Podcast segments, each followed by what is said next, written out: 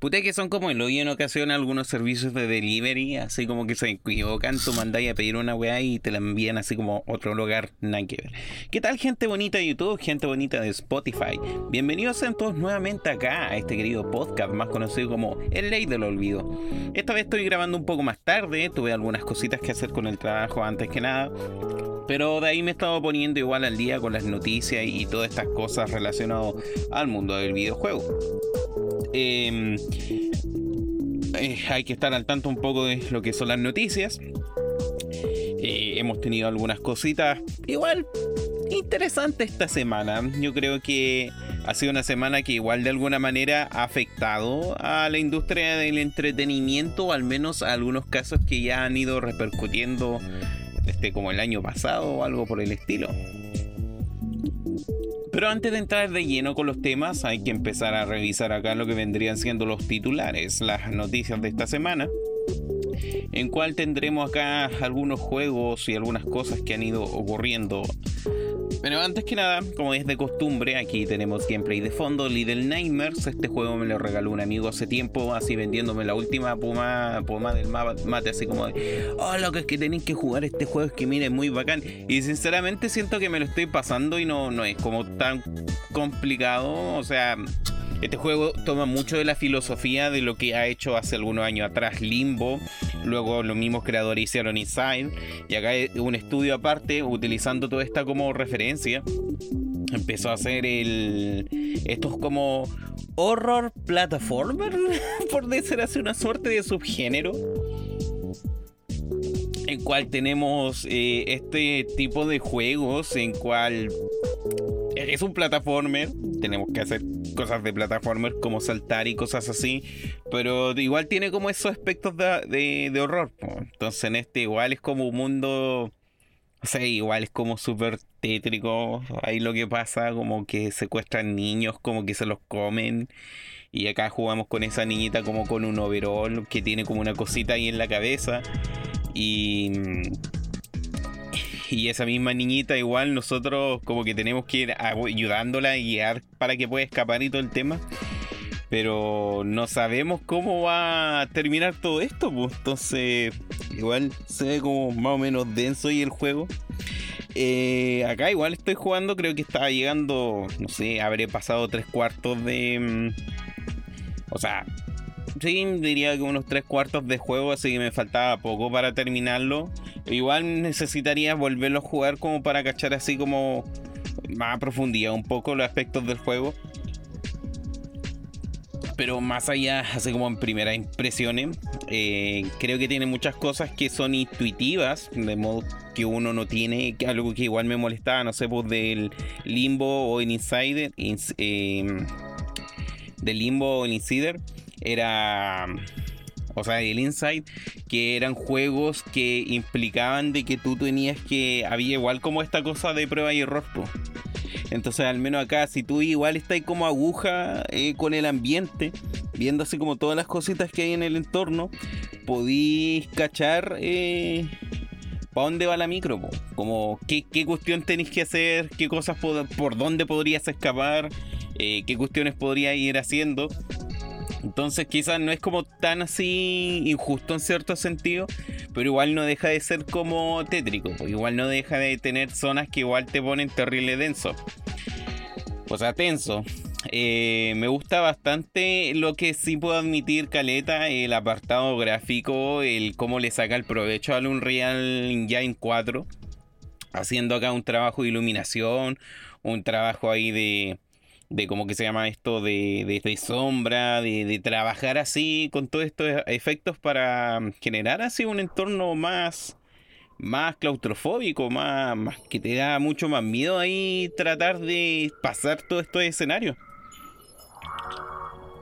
Entonces, claro, es un juego que sí, se nota que es como de actual generación. Eh, no creo que sea como tan accesible para todo tipo de equipos, pero eh, al menos me gusta cómo experimentan con estas cosas en la nueva generación.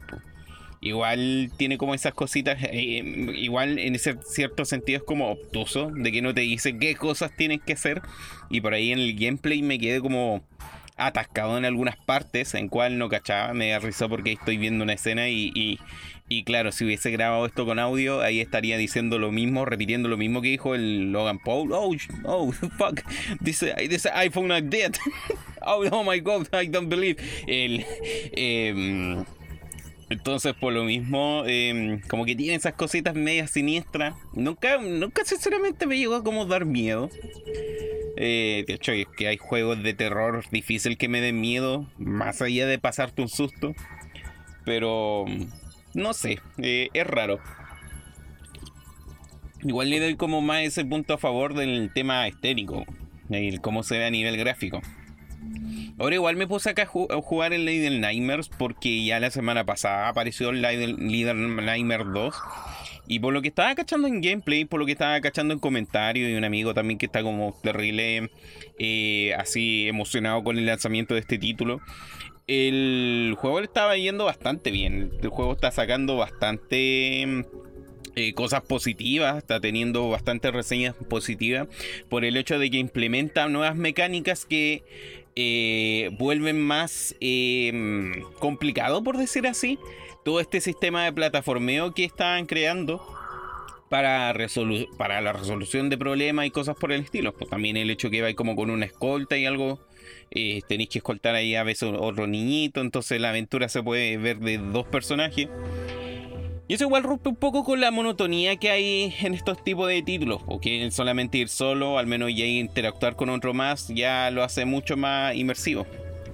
Pero más allá de eso, eh, no sé, me parece interesante. Al menos el Little Nightmare 2 igual estuvo como en oferta un tiempo. Pero me gustaría más, quizás más adelante lo compre. Igual no, me estoy tratando de hacer así el tiempo de jugar. Ni siquiera he terminado God, Paint. Está jugando el, el, el, el, DLC de Doom. Me río porque oh, la voy a, la voy a peluda por la chucha. Eh, igual hay como otras cositas que quiero jugar. Pues entonces, por lo mismo, estoy terrible ahí eh, ocupado en ciertos sentidos. Más encima, igual con la pega. Igual eso te priva el tiempo. Me da risa igual en ese sentido porque estaba cachando este, este asuntito, este asuntito, mi chico, de que la...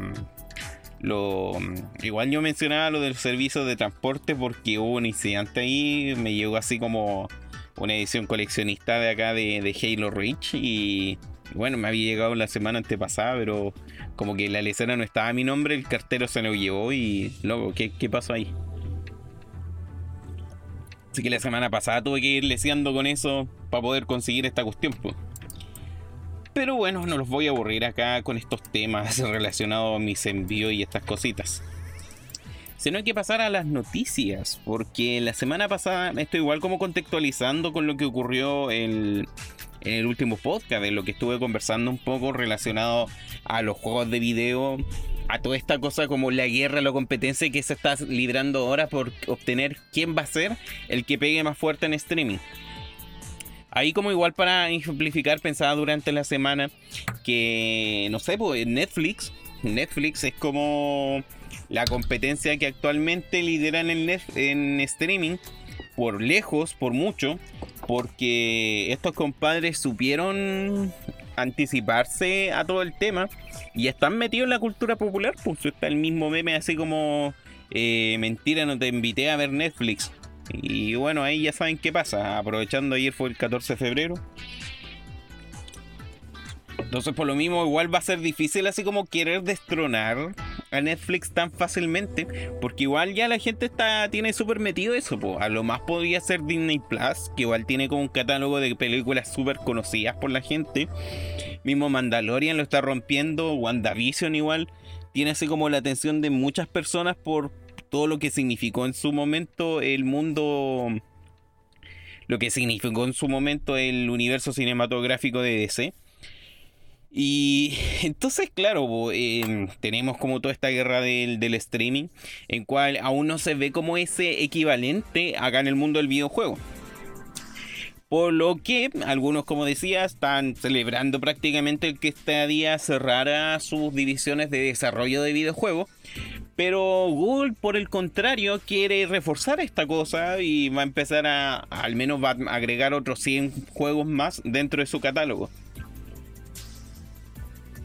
Hay juego igual interesante acá. Eh, creo que como el mayor que están como logrando conseguir es el FIFA 21. Eh, por mucho que no te guste, te guste, o sea, si no te gusta FIFA, al menos según la estadística, el tipo de consumidor de estos podcasts no le va a gustar FIFA. Llega, es un juego muy potente que llega al consumidor promedio. Y, al final es el consumidor promedio, es el compadre que te va a traer las la, ganancias, eh, a las ballenas a cual tratan de aspirar para poder conseguir más dinero. Por lo mismo eh, está todo este tema de que, no sé, no pueden conseguir el, el O sea, si no pueden ganar, eh, al menos van a tratar de traer más gente y ver qué es lo que pueden hacer más allá con el marketing. Pues, cómo pueden promocionar o vender todas estas cosas para que la gente, al menos el consumidor promedio, diga, oye, mira esta cuestión, esta función de Google, si tú pagas eh, igual podemos echarnos un fifita sin una Play 5 o sin una Play 4, no sé. También hay otros juegos que me llaman la atención, pues el Chantae está metido ahí. Eh, ¿Cómo que se llama esto? Eh, Killer Queen Black, que es como un juego multijugador así de abejitas. Bueno, es como si trata de abejas, pero no son como abejas, es como un contra así, pero los, soldados son como abejas y tienen que proteger la, colmena de, la otra abeja. Y es un multijugador, pues entonces es un juego de equipo entre todos y se van disparando entre sus colmenas. Pues. Hellpoint también, entonces tiene hartos títulos interesantes. Entonces veamos qué, cómo le va a ir cómo le va a ir ahora a Google y cómo trata de potenciar esto, porque al final y al cabo el cerrar lo que vendría siendo la división de desarrollo no impide que ellos sigan invirtiendo en AAA. Eh, si bien es cierto, algunos dicen, oh, el tema de la exclusiva, pero igual la exclusiva afectan al consumidor que somos más como nosotros, como gente que igual está metida dentro acá del mundo del videojuego pero el compadre que te juega FIFA no le va a interesar. Si tenía un juego exclusivo en tu consola, o tenía el God of War, o tenía el Halo, Así que, siguiendo acá con las noticias, eh, siempre acá como es de costumbre, actualizar un poco lo que vendría siendo el desarrollo de Halo Infinite. Eh, se está. Sí, acá entre las. Eh, a poquito se han ido como hablando algunos de los em, desarrolladores detrás del proyecto. Queen del Hoyo, ves, ves apellido. Eh, creativo que trabaja acá en, el proyecto, eh, dio así como. fue compartiendo ahí una información dentro de los medios de. de acá de. de Microsoft de las redes sociales, en cual igual mencionaba un poco cómo iba a ser ahora si consideramos que esto va a ser como un sandbox, ¿cómo iba a ser ahora el uso de los vehículos dentro de Halo? Y eso también cómo se iba a complementar con el uso del gancho. Porque los que ya sabemos, o sea, así el año pasado mostraron acá el gameplay de Halo Infinite y lo que a muchos le llamó la atención es que ahora el Master Chief tiene un gancho. Un gancho con cual vas a poder atraer objetos, vas a poder atraer enemigos, anclarte enemigos, anclarte a vehículos, anclarte a superficies, anclar objetos, eh, un montón de cosas que por lo que parece va a tener como un, uso mucho más estratégico el, el uso del gancho.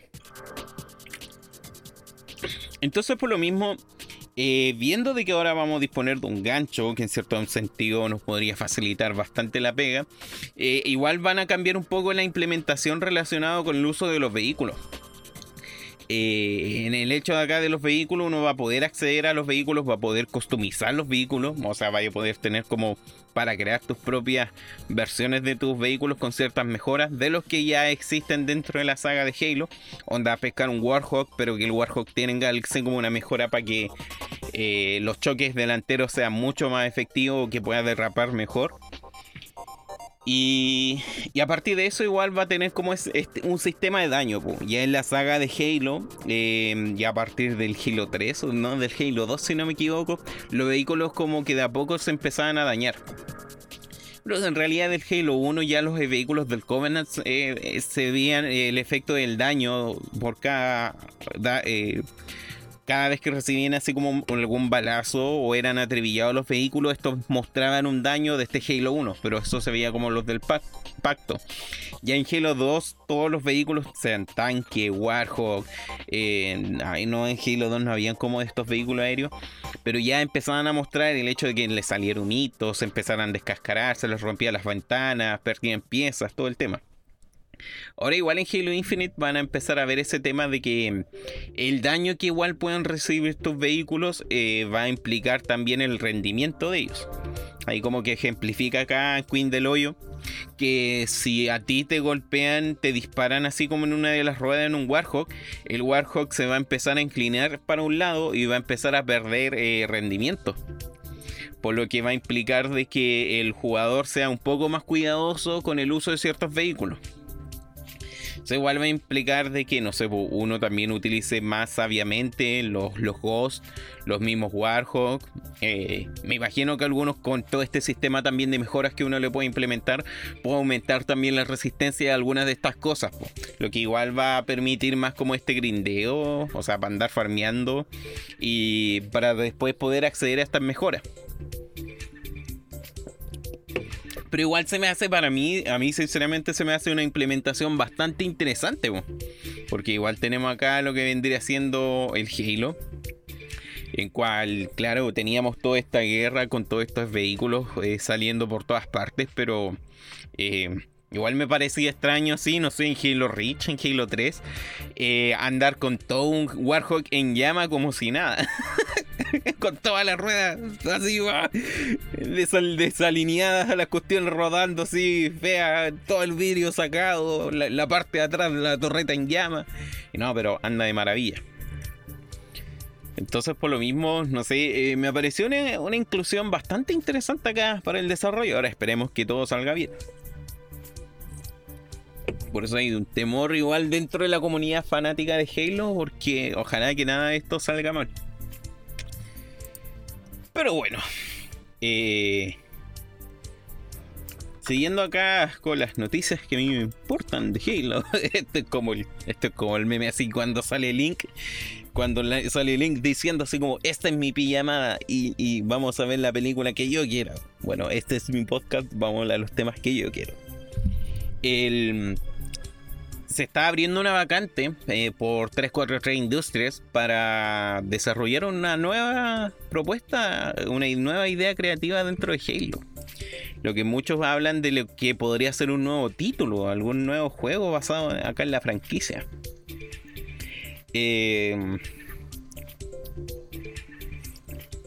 ya de junio 2020 se venía como rumorando la posibilidad de que veríamos una nueva entrega acá del, jefe maestro, pues una nueva cosa del universo más que nada de Halo. Porque igual algo que tiene interesante Halo que no solamente se puede basar dentro de la historia de Master Chief, sino que esto también puede basarse dentro de los mismos conflictos humano Covenant y todo el tema. Pues. El mismo ejemplo tenemos acá Halo 3 Odyssey. Mismo ejemplo luego tenemos acá lo que vendría siendo Halo eh, Halo Wars, que igual trata un poco acá de, los conflictos que hay. Halo Reach trata más así como lo mismo acá ocurre Reach, que tanto se repetía durante la saga de oh, cómo el pacto fue y destruyó este planeta tan valioso, este como el, bastión de la humanidad, eh, fue destruido así de la nada. O sea, como un par de meses, semanas, vino el pacto y le hizo la cuestión. Y nosotros jugamos con este equipo de Elite. Entonces, igual es como interesante. Igual según acá las palabras de los comunicados, 343 Industries estaría buscando un productor para ayudar a desarrollar un nuevo proyecto del universo de Halo. Esta es tu oportunidad de trabajar en una de las eh, propiedades intelectuales más emocionantes y creativas de la industria, con uno de los equipos más talentosos. Em, por acá había otras cosas también que mencionaban. En cual estos tendrían que... Em, La persona elegida tendrá que trabajar como el productor líder y los jefes de otros equipos para establecer y mantener la visión, el alcance y el cronograma, el presupuesto y el plan de recursos. Además, el productor tendrá que asegurarse que el proyecto alcance sus objetivos de calidad. Asimismo, tendrá que identificar áreas de riesgo y coordinar personal.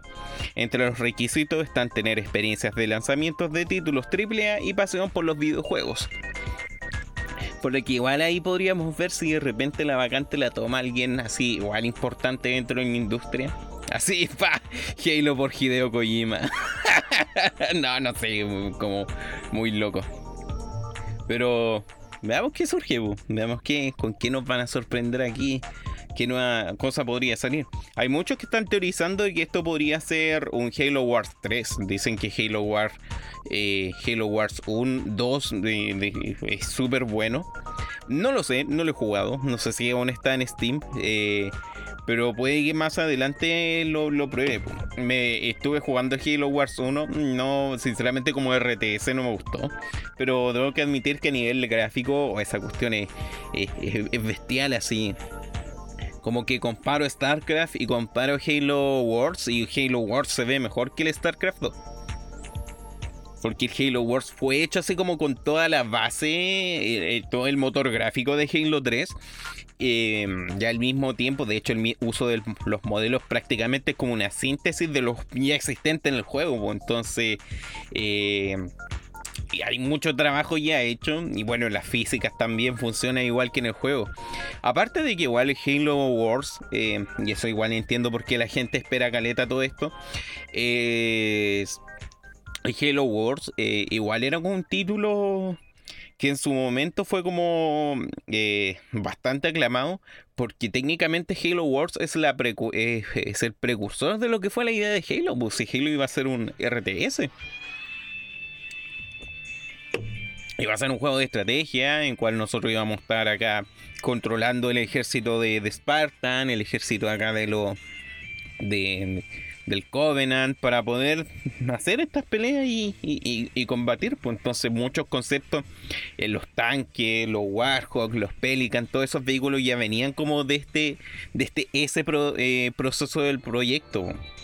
Entonces por lo mismo ya acá llevarlo a cabo fue como wash Um, por eso muchos esperan de que ojalá ese proyecto sea Halo Wars 3 para ver en qué continúa la historia. Porque igual Halo Wars 2, para lo que, por lo que parece, es la antesala a todo lo que estaría ocurriendo acá en Halo Infinite.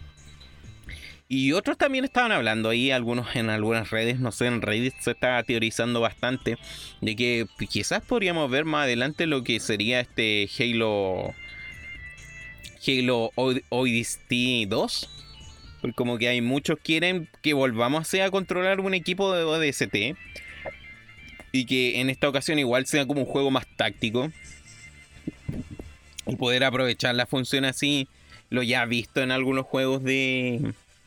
En algunos juegos más tipo tácticos.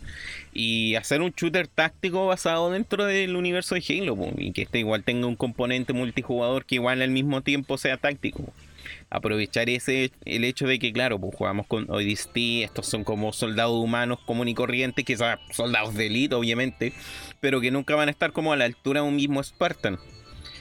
Excepto por los Spartan 4, pero en fin, ahí para qué los voy a agobiar con todo lo que vendría siendo el Lord de Halo. Ya va a haber su oportunidad para hablar de todo esto. Siguiendo con las noticias, eh, como ya verán acá en, la, en el titular, de hecho esto igual me, me, pareció bastante curioso. Eh, por error, en las redes sociales de Microsoft eh, tiraron acá un... las redes sociales de Microsoft Edge, este navegador web que tiene Windows 10, que es como la evolución de Internet Explorer, un navegador entre comillas más más simple, más sintetizado, pero que al final no, o sea, que ocupe menos recursos y todo el tema. Pero al final todos sabemos que para lo único que ocupamos el Edge es para buscar, eh, descargar eh, Google Chrome. eh, tiraron un comunicado así, un... Em, un un tweet que hacía mención así como al hecho de que tú en que existían las extensiones disponibles para Google, o sea, para Microsoft Edge. El que te permitían jugar juegos online. Pues, hay, una aplicación, eh, hay una extensión así eh, patentada, digo, autorizada, desarrollada por, eh, ¿cómo que se llama esto? Namcom, para poder jugar Pac-Man y jugar Pac-Man con amigos y cosas así. Entonces el comunicado como que dice, llama a todos los Pac-Man, Tetris, a Mario Kart Lovers. Eh, ¿Sabías que en Microsoft Edge tú puedes poner plugins para más juegos vintage? revisa la... Revisa la lista completa en este link y aparece ahí el link como para las extensiones. Pero lo que no habían cachado, que entre esas extensiones que habían, una extensión era para descargar el ROM pirata de Mario Kart 64 y jugarlo en el navegador. Al mismo tiempo, la versión que había de Tetris que ellos mencionan no era la más original. Entonces, o sea, no era como del todo original, no era como una licenciada u otorgada por por acá por la, compañía detrás de, de Tetris. Entonces, por el mismo caso, inmediatamente una vez que ya vieron así como en Twitter estas reacciones, borraron así el comunicado. Porque, bueno, así te estáis de lo más bien llevando con Nintendo. Y para que llegué acá y te mandé un cagazo así, compadre, ¿no? Compadre, ¿cómo se le ocurre? Oh, pero no sé. Sinceramente me dio risa esa noticia. Y no hablando de Microsoft, Playtonic Oh, déjame cambiar acá el título. El título que. Mm, para acá, los amantes de Yokai Lele. No sé si es que habrá alguien acá que habrá jugado Yokai Lele. Eh, tanto el Yokai Lele y. El Yokai Lele y el Yokai Lele Impossible. ¿Cómo que se llama? Impossible Yard, una cosa así. De Impossible Lair eh, el estudio que está detrás de este juego, Playtonic, Playtonic está hecho de muchos ex directores y trabajadores del antiguo Rare. Eh, grandes talentos que salieron de ese estudio. Con Rare, conocidos por Banjo Kazooie, Perfect Dark, más como los que se enfocaron en los desarrollos de esos juegos. Eh, se armaron acá el estudio, hicieron el Kickstarter, hicieron la gran, como que se llamaba Judge Club Game. Y y empezaron el desarrollo de este como sucesor espiritual, por decir así, de Banjo Kazooie. El cual tuvimos acá la aventura de Yokai Lin, que vendría siendo este como esta camaleón con este murciélago y es como un colectatón que igual fue como igual no recibió muy muchas buenas críticas igual es como como es entretenido y todo pero igual como que queda meh muy por el contrario la segunda parte que ya fue como alabada porque literal fue como... es como esa escena del, crítico este de... Mm, ¿Cómo que se llama esta película? Ratatouille, cuando pescaba así la comida, probaba el Ratatouille y volvía el flashback así cuando cabro chico. Bueno, lo mismo, pero con, recordando Donkey Kong. Así como todo esto así, la kinestética del plataformero que te permitía Donkey Kong replicado, pero ahora en nuevas generaciones con el Impossible Life. Y es un juego que se juega bien y es súper difícil. Entonces, por lo mismo, ahí a muchos les gustó lo que ocurrió acá con el juego. Entonces tenemos acá de que Playtonic empezó a trabajar en lo que vendría siendo Playtonic Friends. Nuevamente volvió a hacer la Yacht Club Games. Em, el cual ya van a empezar a, publicar juegos de terceros. Entonces van a empezar a dar el apoyo a estudios independientes para ayudarlos a, gestionarlos en la publicación de sus juegos. Y no sé, me gusta cómo suena Playtonic Friends. Así como sin ninguna ambición así, sin ninguna... Sin ninguna así como mala intención, que solamente así como compare.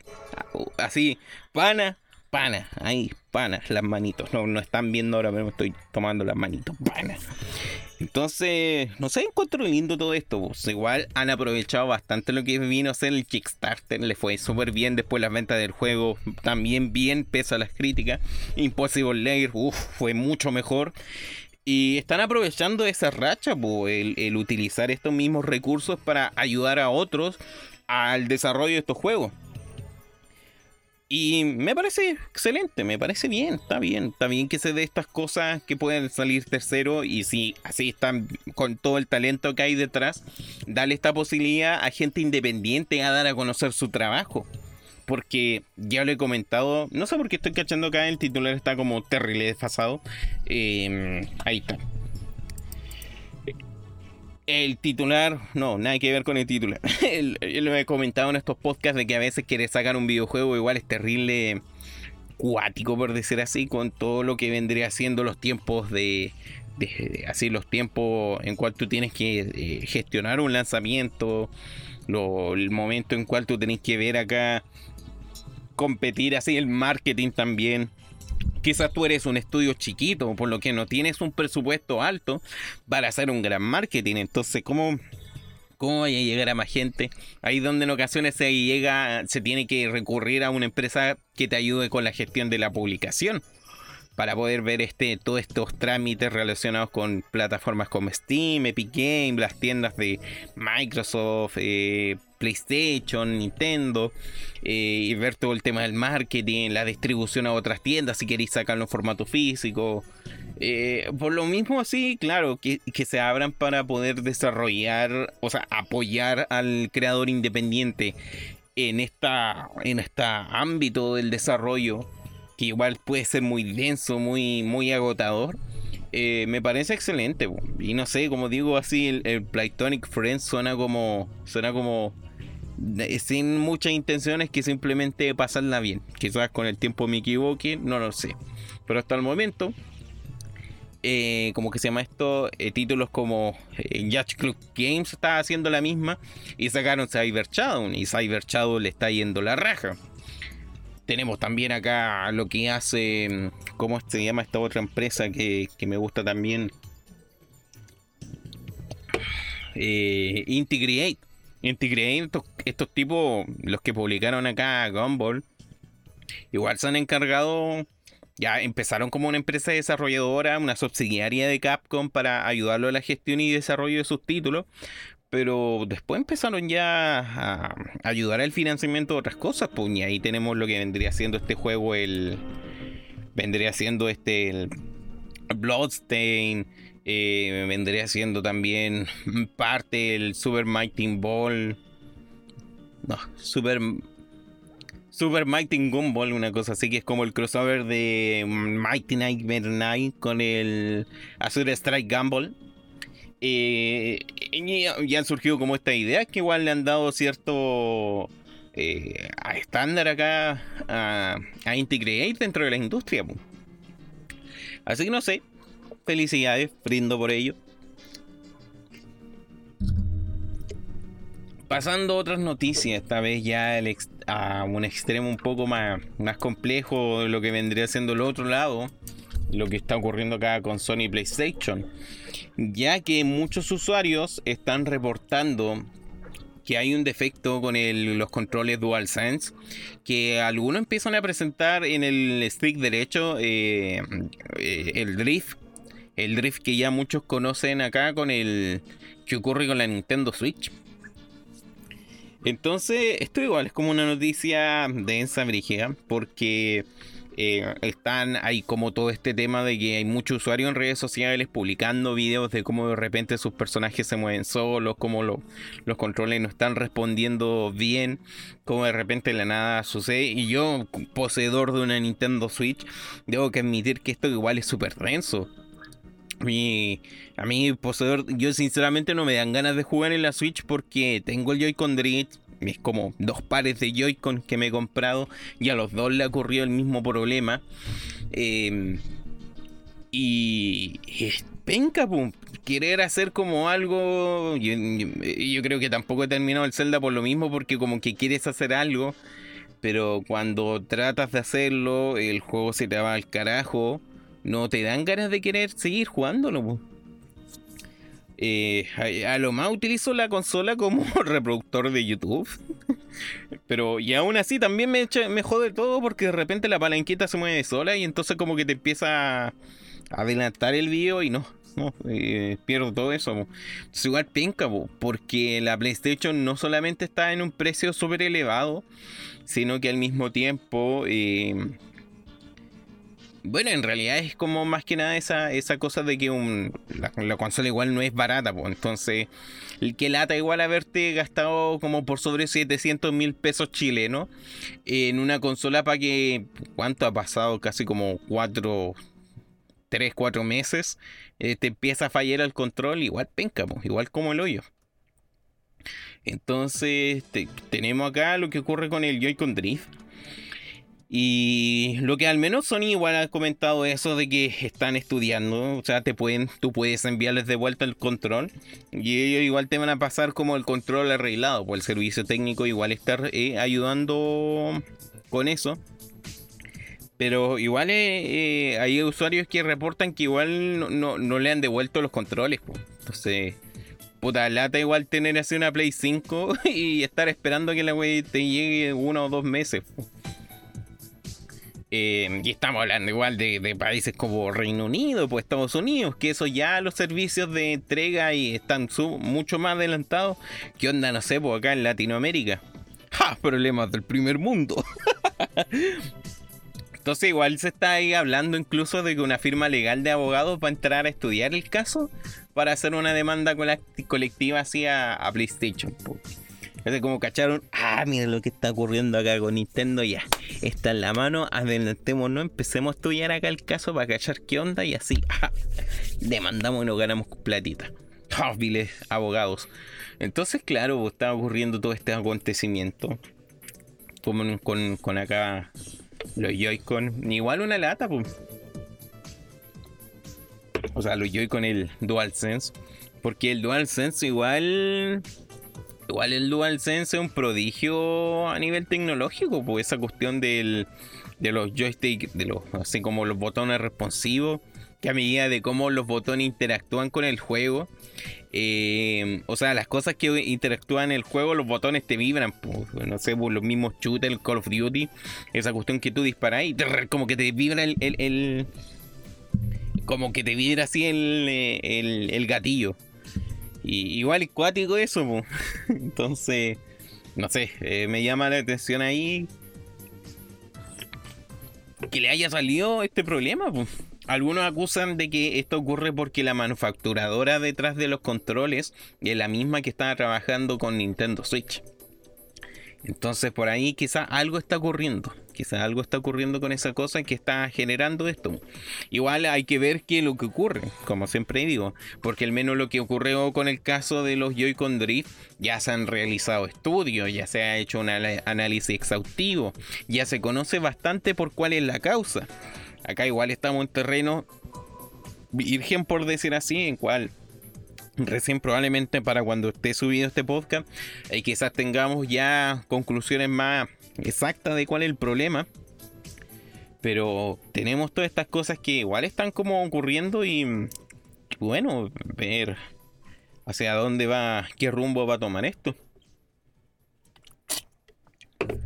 Igual es muy sabio eso. He visto como muchas personas en redes sociales que mencionan el hecho de que quizás esperan, no se van a compararse como estas consolas de, de novena generación, por el mismo hecho porque saben de que los primeros títulos suelen salir como con defectos. Suelen salir como con todos estos problemas eh, y todas estas cosas que igual de repente así te puede pasar por jugar a ser early adopter a la larga te, pasa la cuenta. Así que, bueno, ahí, putas, igual que lata acá los usuarios, ¿para qué voy a preguntar? Oye, les digo, yo encontré. sí, no sé, al menos según la estadística, el, el, usuario promedio de mis podcasts no creo que tenga para una Play 5. Ya. En otras noticias, me gusta esto porque me siento como en 31 minutos, pero lo malo es que en 31 minutos todos eran terribles e ineptos, a excepción de Juan Carlos Bodoque y Juanín Juan Harry. ay, ay, ay. En otras noticias, Crash Bandicoot va a llegar a PC, Nintendo Switch, PlayStation 5, Xbox y Xbox Series X. Como dijo acá mejor, novena generación. Eh, eh, el título que el año pasado apareció acá, que fue como, oh, wow, wow, Crash. Eh, volvió Crash, oh, volvió Crash en forma de fichas, ¿no? En forma de juego así, una nueva. Un juego igual que no le fue como tan bien en ventas por, como muchos esperaban. Pero que igual, loco, el, Crash Bandicoot 4 innova en calidad de cositas, agrega caleta de mecánica y es como el Crash más Crash de, de todos, por lo que debería haber sido la sucesión legítima del juego. Entonces, igual que creo que el hecho de que haya salido en dos plataformas, da exclusiva de Play 4 y ya después con Xbox One, la haya, no ha hecho que te hubiera como tantas ventas, pero ya ahora el Crash 4, acá los de Activision se pusieron las pilas, como finalizando un poco lo que había sido esta, bueno, igual todo esto va en ocasiones por acuerdos de, de exclusividad que te dicen como ya, tú lanzas el juego pero exclusivo para mí por una cierta cantidad de tiempo. Eh, no, no, permitió que tuviera las ventas que, se esperaban. Entonces ahora ya terminando todos estos contratos, vamos a ver, como ya mencioné acá, el Crash Bandicoot en PC a partir de la Battle Network, battle.net, el launcher de, de acá de Blizzard, en cual tú también puedes encontrar otros juegos de Activision como Destiny y Call of Duty. Me da risa eso, yo creo que desinstalé Battle.net eh, igual como por eso, así como, oh loco, ¿qué hace Destiny aquí? Así que, no sé, eh, también vamos a tener acá para PlayStation 5 y Series X. Entonces, el Serie X y S. Entonces tenemos acá lo que vendría siendo la consola, el, juego. Eh, igual mencionan acá de que si tú ya tienes el Crash Bandicoot 4, vas a poder acceder gratuitamente a la mejora, en cual va a mejorar el rendimiento, va a mejorar un poco los FPS, o sea, va a andar a 120 FPS, los tiempos de carga, y va a agregar algunas mejoras que va a hacer que el juego luzca un poco más, más bonito, por decir así. Aproveche, le saque más un poco el juego acá a, la, a las consolas, a la nueva generación.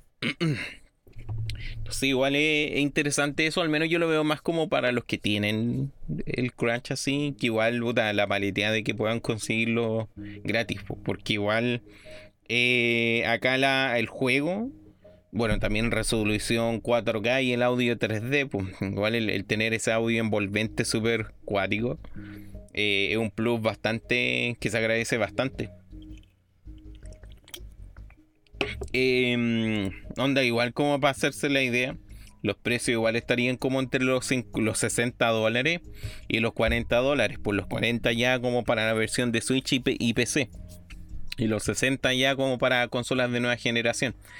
Así que, puta, si ustedes, no sé si jugaron el Crash 4 y si jugaron, bueno, ahí comenten qué les gustó del título. Sinceramente a mí igual me gustaría jugarlo, así que quizás le dé ahí una posibilidad más adelante. Así que veamos para cuando esté listo acá. En todo caso, igual va a estar como para marzo, pero yo creo que en marzo sale igual. En marzo igual se vienen como hartos títulos buenos. Entonces, no sé cómo va a ser. Al menos el que más me tinca ahí es Monster Hunter. Eh, Monster Hunter eh, Rise. Pero, no sé, dudo que vaya a jugar ese título. Y hay noticias de cosas en cual yo no tengo ni idea y, de cómo, que, cómo abordarlas.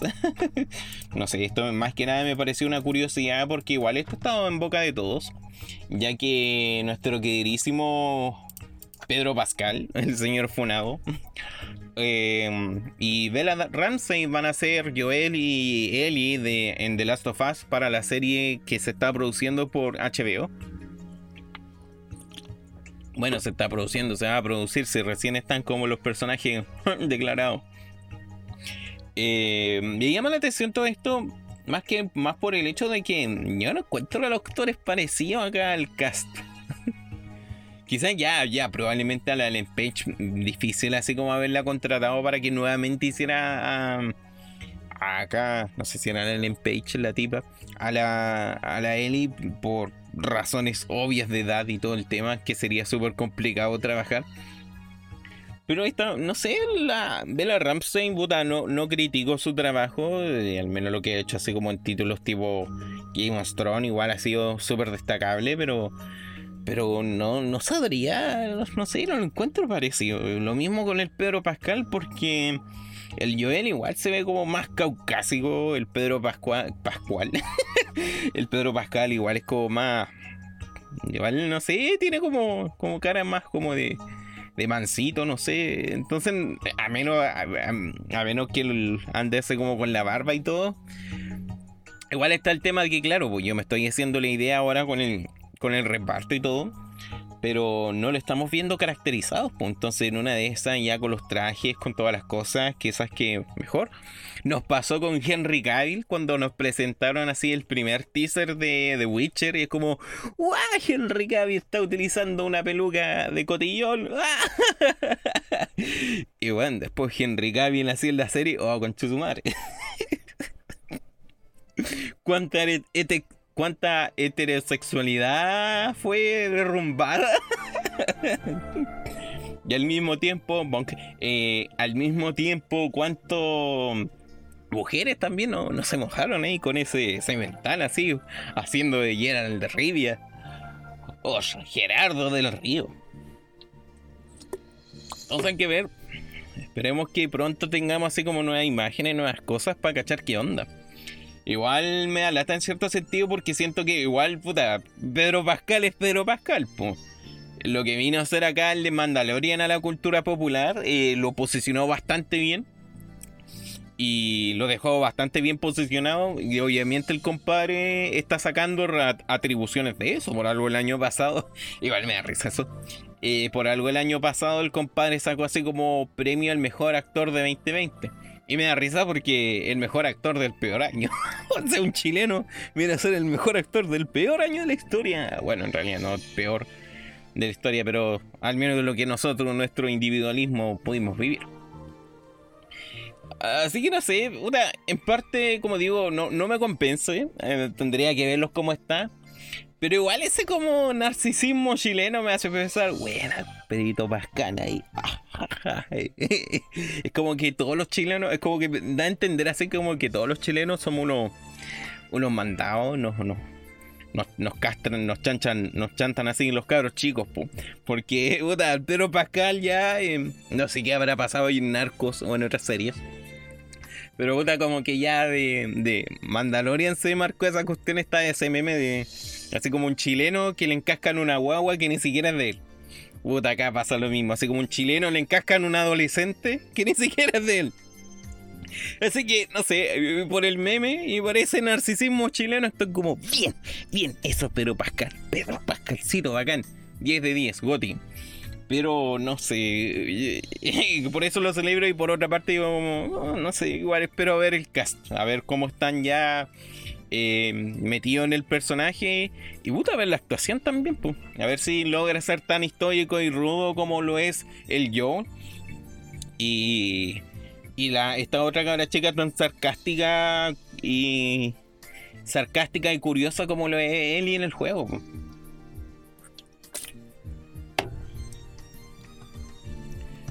Pero bueno, bueno, bueno, bueno.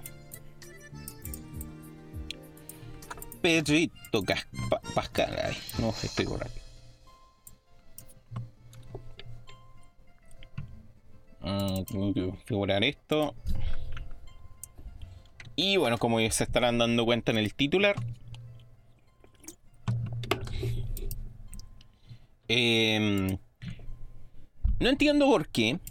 Sinceramente no sé. No lo sé, voy a ser sincero. No sé, no tengo idea de este tema. Muchas gracias. Pasamos al siguiente tema. No, pero igual hay que tocar esto porque. Eh, no entiendo por qué.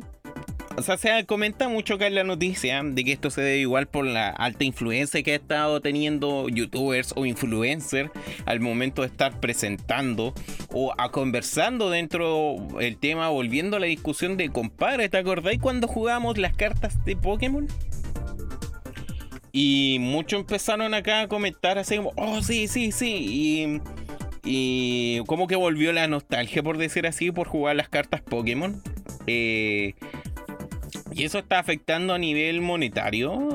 o sea, está generando una atribución bastante interesante a Pokémon Company, ya que están generando más ganancias de las que tenían planeadas. Entonces, eh, a tal punto que están, le está generando una carencia de stock.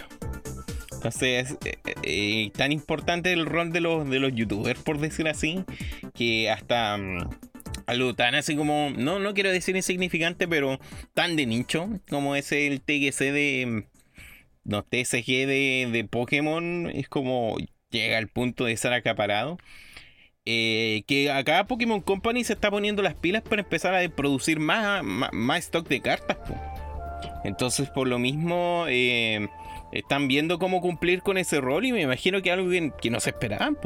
O sea, estamos en tiempos de pandemia, la producción así, el tener tantos trabajadores y producir tanto en masa igual se ve como complicado, las finanzas tampoco quizás no ayudan tanto para mantener esos costos. Y de repente, puff, así como de la nada te lo esperas, para todos quieren volver a jugar cartas Pokémon.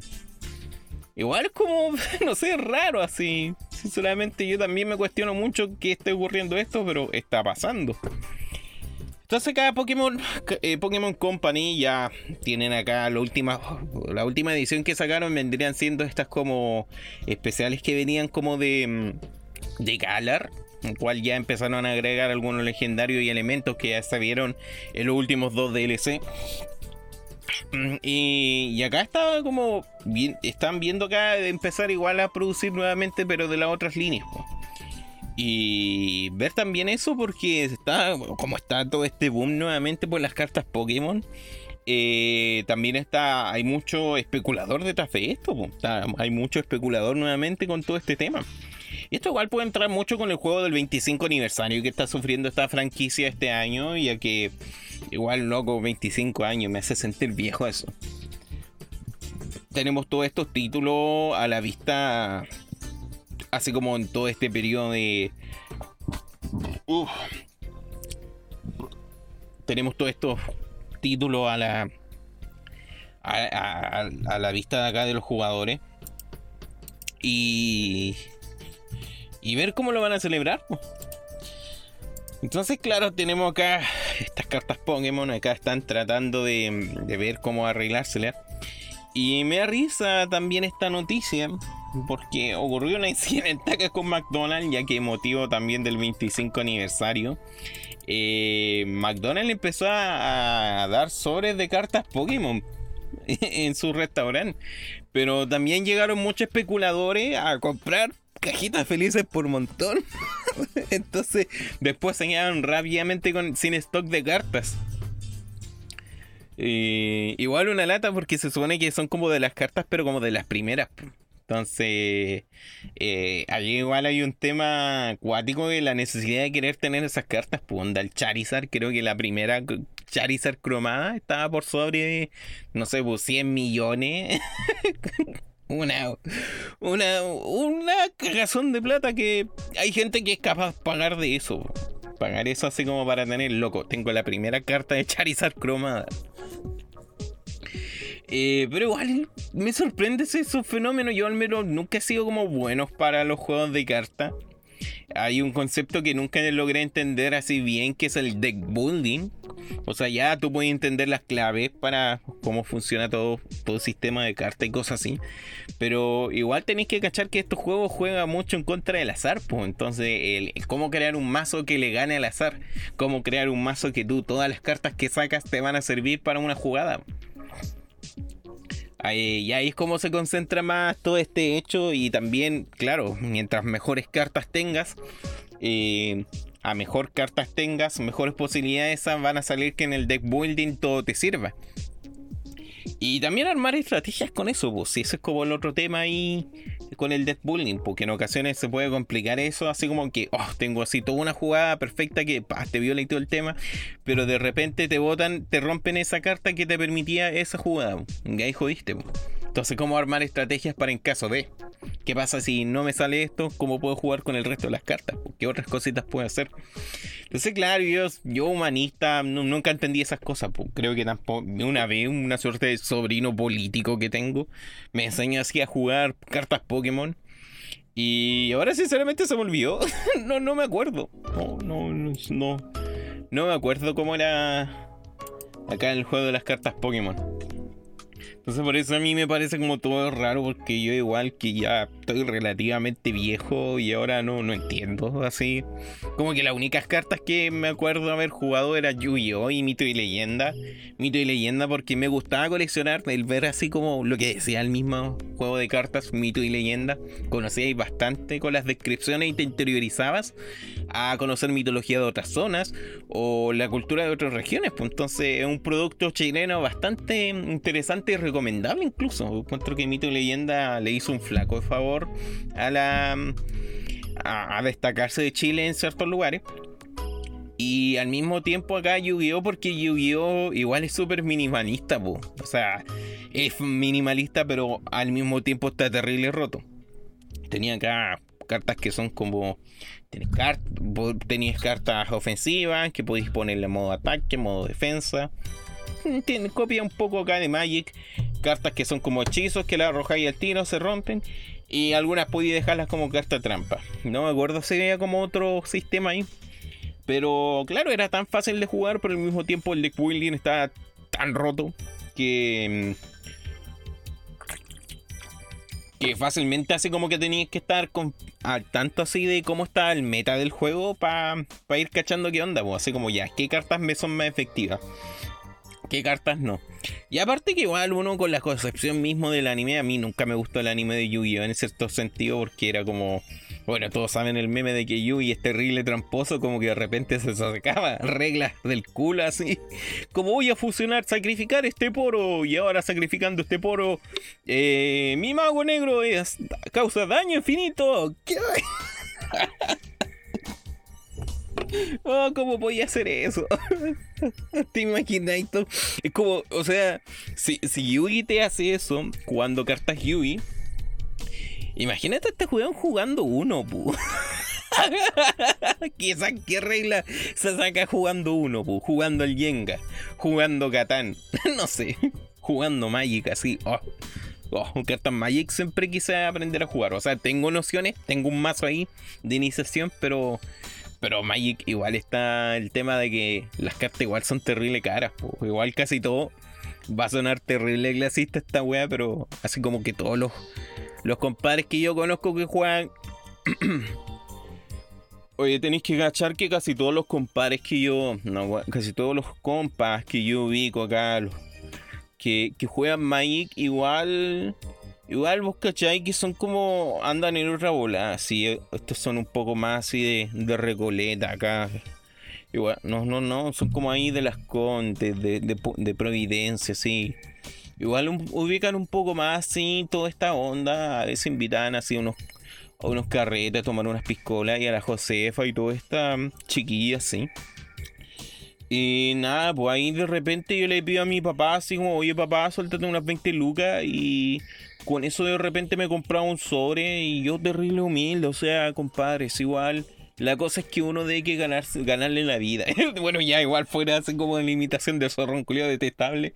No sé, igual todos los que conozco que juegan Magic eran terribles zorrones, así que. No sé.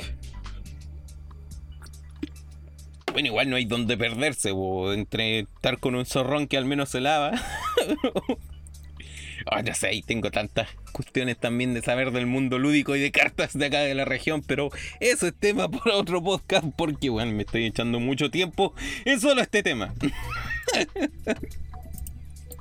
Siguiendo con Pokémon, porque como estamos en tiempos de aniversario de esta franquicia tan querida por muchos, eh, como ya, porque creo que el 27 de febrero es el día de Pokémon. Eh, este mismo fin de semana vamos a tener como una suerte de concierto. Em, igual yo quiero destacar esta noticia porque es algo que se venía a venir. Algo que yo le valoro un poco a Fortnite, que sea esta plataforma para desarrollar ideas. O sea, Fortnite ya no es solamente un juego de cabros chicos matándose y molestando acá al ninja, como lo voy a comentar al final de este podcast, sino que Fortnite es una plataforma como para que gente pueda expresar, gente pueda como crear cosas o darse a conocer. No, quizás no tanto darse a conocer, pero sí como para interactuar con comunidades. Entonces acá como que tenemos, aquí hay un video muy bonito así en redes sociales que surgió como el 25 aniversario, a principio de año, en cual se ve así como una de estas como... No me acuerdo cómo se llama esta cosa como eh, laberinto, pero son como una serie de obstáculos de una pelotita avanzando y vas chocando con cosas. Tiene un nombre en específico eso. El punto que hicieron lo mismo, pero como con cosas que referenciaban a las diferentes generaciones de Pokémon. Entonces de repente ahí veíamos una Pokémon gibrando pasaba como por lo que se veía era eh, pueblo plateado, luego esta otra ciudad así como grande que tenía los edificios, después pasaba por como se notaba que era como Yoto por todos estos edificios más como culturales que hay dentro de, de aquí de mm, toda esta serie de edificios culturales que hay como más como orientales en el, en el mundo de Pokémon.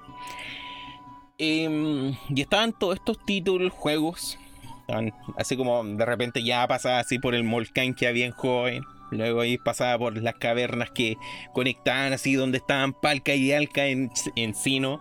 Eh, por esta misma mm, parque de diversiones que aparece en, en Teselia. Y así va avanzando por todas las regiones, pues hasta Galar. Y como que la Pokébola después caía y como que mencionaba así Pokémon 25 aniversario. Y pronto así como que aparecía Katy Perry. Como, oh, van a hacer algo acá con Katy Perry. El tema es que la semana pasada se presentó un tráiler, un teaser, en cual vemos... Y acá perdónenme igual un poco, perdónenme, por favor, les pido perdón por mi falta de profesionalismo, pero que enchuche Post Malone. es como que Después así como que te muestran acá el trailer y veías así como un compadre ahí entrando, saliendo como en conciertos y todo. Todo choros y todo, todo bacán, todo el tema. Pero como que yo veo este es como, ¿por qué tiene la cara rayada? ¿Por, ¿Por, qué tiene tanto tatuaje? O sea, bueno, tiene tatuajes, pero no aparecen tatuajes como si Jigglypuff llegó y le rayó la cara así. Y, y, creo que es como lo más así eh, perturbador quizás del tráiler. es que ya toma la Pokébola y como que después se ve su versión virtual. Así como su versión entrenador Pokémon de Pokémon Go. Y es como... No sé, me causó un vale, inquietante ese microsegundo en el cual se logra ver eso. De hecho, lo estaba viendo ahora, me siento incómodo. Pero que chucha es malón, por favor. Háganmelo saber en comentarios. ¿Por qué? ¿Por qué la aparición de él debe ser tan relevante? ¿Quién, quién es él? Ahora igual, no sé, no quiero menospreciar así como, oh, ¿cómo se le ocurren poner esas cosas? Dame poner rock. Porque igual así, según estadísticamente, igual es bastante enorme el usuario que utiliza Pokémon Go. Por algo también es tan masivo y sigue vigente al día de hoy, incluso ganándole acá a lo que vendría siendo la pandemia. Pero todo esto lo estaríamos viendo el 25, digo 27 de, de, febrero. Sinceramente no sabría decirle a qué hora acá en Chile. Lo sería como, no sé. Pero estimo que igual sería como en la tarde-noche. Así que como entre las 8 y 9 de la tarde. Cualquier cosa ahí estaré actualizando en mis redes sociales. Siguiendo con las noticias, y ya como dije antes, eh, este podcast mío, nadie me lo va a quitar. Acá hablo de las cosas que a mí me interesan. Entonces hay un tráiler de lo que vendría siendo este juego, Black Meat Wukong. Eh, Black Meat Wukong se ve que es un Dark Souls. Es, es como Dark Souls. Eh, es un juego, juego tipo Soul, pero que se inspira en lo que vendría siendo esta la el viaje al oeste, una leyenda clásica, citando, parafraseando acá a, a Quetzal, este canal español de este gato homosexual que habla de sociología y algunas obras literarias. Eh, Son Wukong es el primer fanfic furro. Es el primer fanfic furro de la historia. Porque tenía. O sea, parábolas han existido. Jesucristo enseñaba con parábolas hablando aquí de animales, pero ninguno llegaba al grado así de monos pegándose patadas y volando por todo el, cielo, como lo vino a hacer acá Wukong. Entonces me parece igual interesante que tomen este concepto porque la historia de Wukong, la leyenda o la mitología detrás de este personaje, eh, igual es bastante rica en enemigos, en jefes, eh, abre muchas posibilidades para crear una cosa, una alternativa. O sea, para abrir la imaginación en cualquier tipo de producto, loco. Hay películas de Wukong, hay serie animada en Wukong también ahí en China.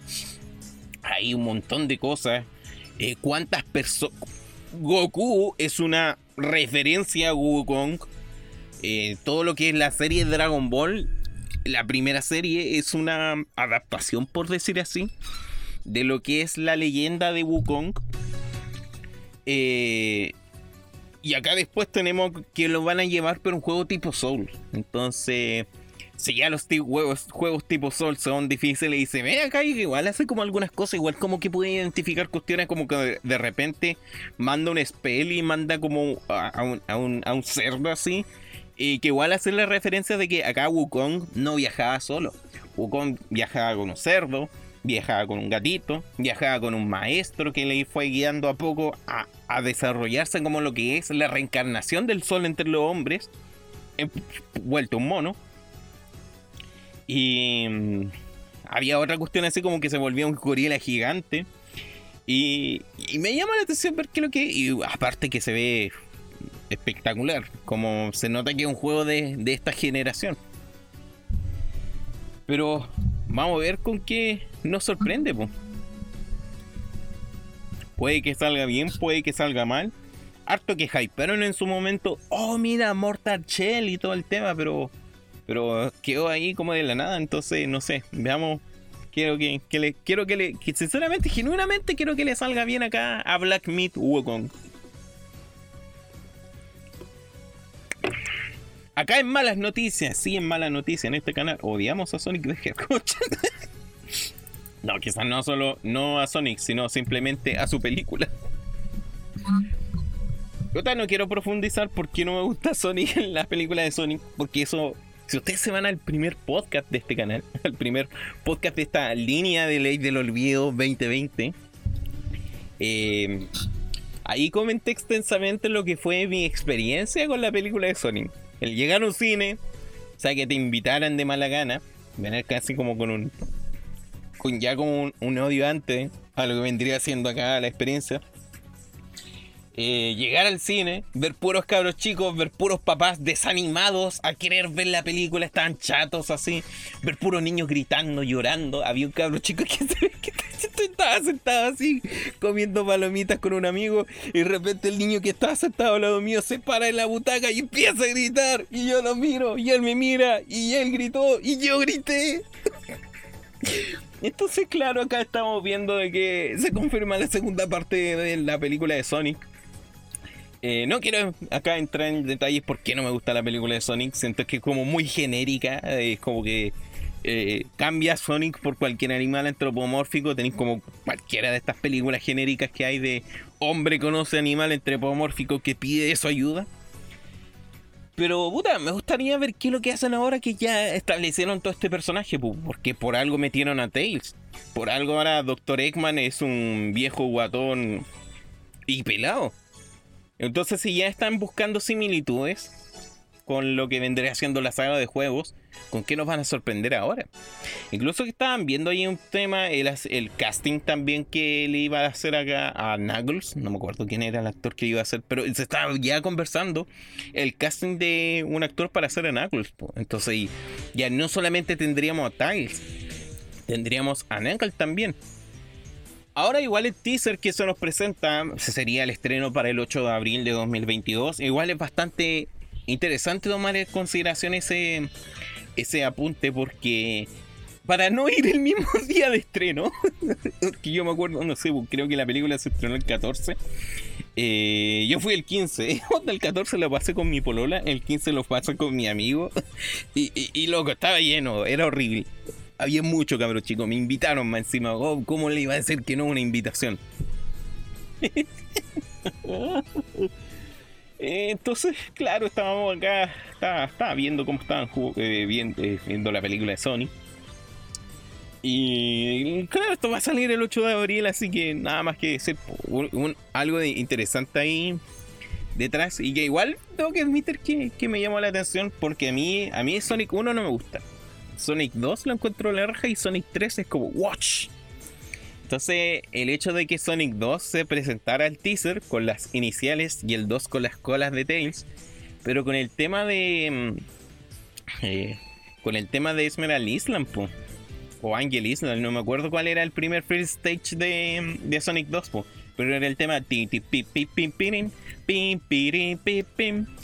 Entonces, como que Alex menciona eso y no sé, lo encontré, me gustó.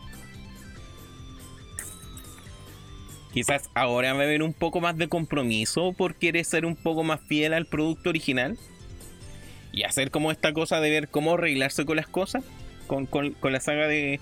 con el juego. Así lograr una, una sinergia entre cuánto es referencia directa de la trama de la saga. Y cuánto ya podría ser eh, decisiones creativas de uno. Igual me da risa ahí el tema de que no sé, el mismo juego la misma película se te vende como. Eh, hay, algo que muchos, no sé, en mismos grupos de Sonic que a veces reviso, como que todos teorizan: oh, sí, en esta película va a aparecer Shadow y luego va a aparecer Sonic que va a conseguir las 7 esmeraldas de Scouts y se va a volver Super Saiyan en fase 3. como weón, no, si ya. Ya dejaron que Sonic tiene el poder porque sí. Entonces, no sé. Cambiemos de tema. Vamos a cambiar de tema, casi saco el gameplay. Espero que la música no se esté escuchando muy fuerte porque este es demasiado buen, buen buena rola. Estaba viendo de que por la misma falta de stock que hay relacionado con la misma falta de stock que hay relacionado con la escasez, la producción de, de componente gráfico y todas esas cosas. La mm, Nvidia GTX, la 1050 Ti, una, una no, no sabría decir que es como una tarjeta gráfica low spec, pero sí es como bastante humilde, por decirlo así. Em, está, es como, está teniendo un nuevo resurgir por el hecho de que es la más fácil y barata de conseguir, la que al menos se encuentra más disponible y al mismo tiempo la que menos utilizan los los los ¿cómo que se llaman? Los, minadores de criptomonedas para hacer sus chanchullos porque no les da la potencia para hacer tanto cálculo.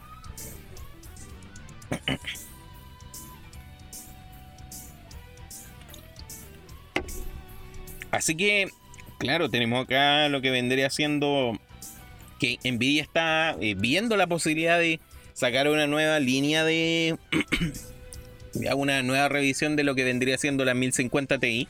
Como digo, al menos yo tengo acá una 1050 Ti y esa eh, no me permite jugar todo en ultra, pero sí me ha permitido jugar todo en los juegos hasta incluso los del último año, así todos los juegos así sin problemas gráficos y un rendimiento igual bastante estable, 60 FPS y todo el tema.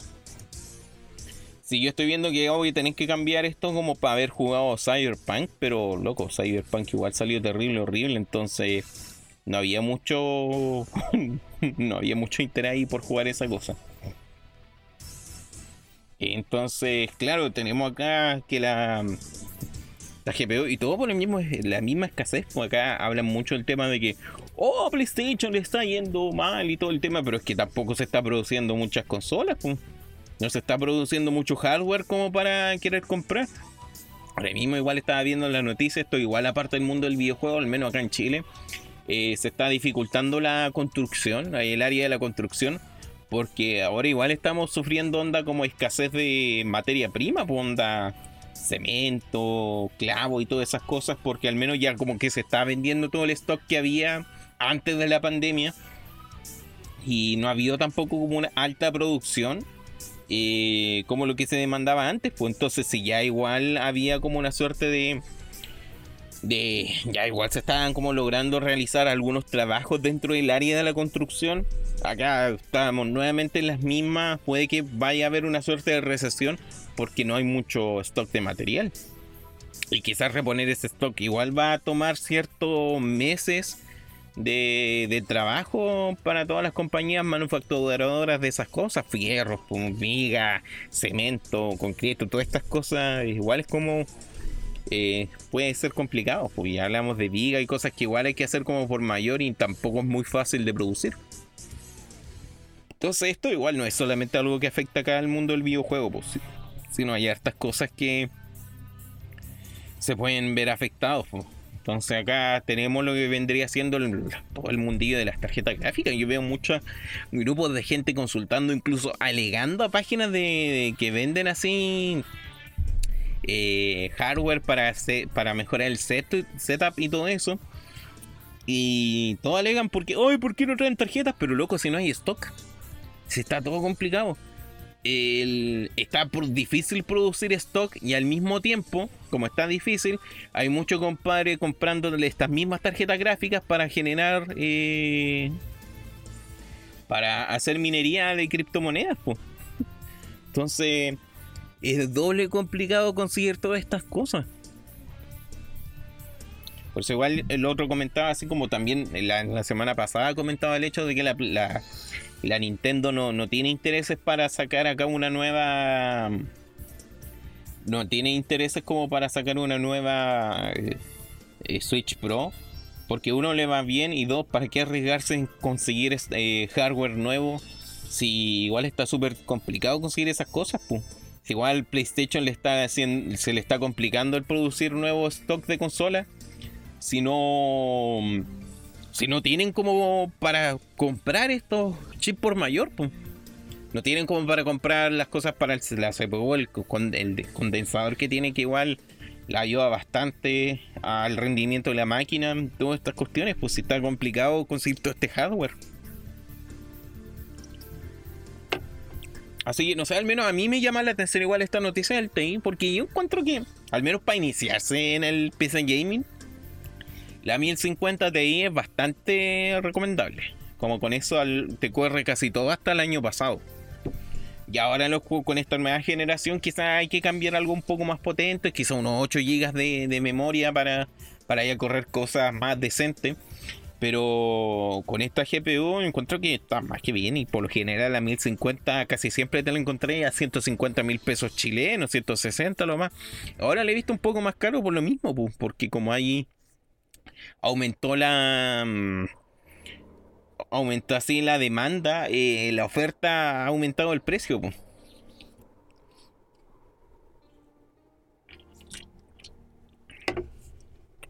Aparte que la que tengo una MSI de esas rojitas bonitas, que a mí siempre me gustaban las rojitas bonitas, entonces me gusta así como se ve el logo de MSI, así bacán con su dragoncito. ¿Para qué voy a andar midiendo la tulaca? ya.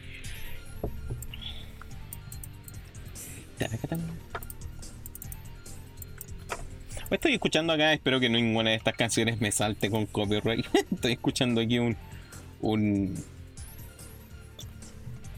Estoy escuchando acá una, una playlist que pillé en YouTube en vez de poner las mismas canciones de siempre, pero quién sabe, quizá futuro, quizá futuro tenga acá mi propia playlist de música así como exclusiva para este podcast.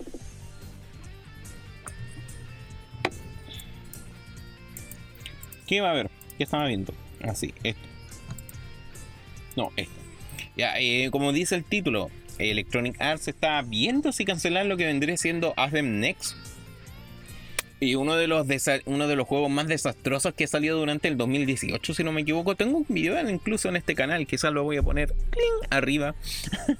Eh, a ver, 118. Eh, una hora 18, ya. Una hora 18, Javi. Ah, una hora 18 el, uno de los lanzamientos desastrosos que ocurrió durante un par de años atrás fue el mismo de Athens. Pues acá BioWare se estaba luciendo de que loco, nosotros hacemos los medios repejitos del tema.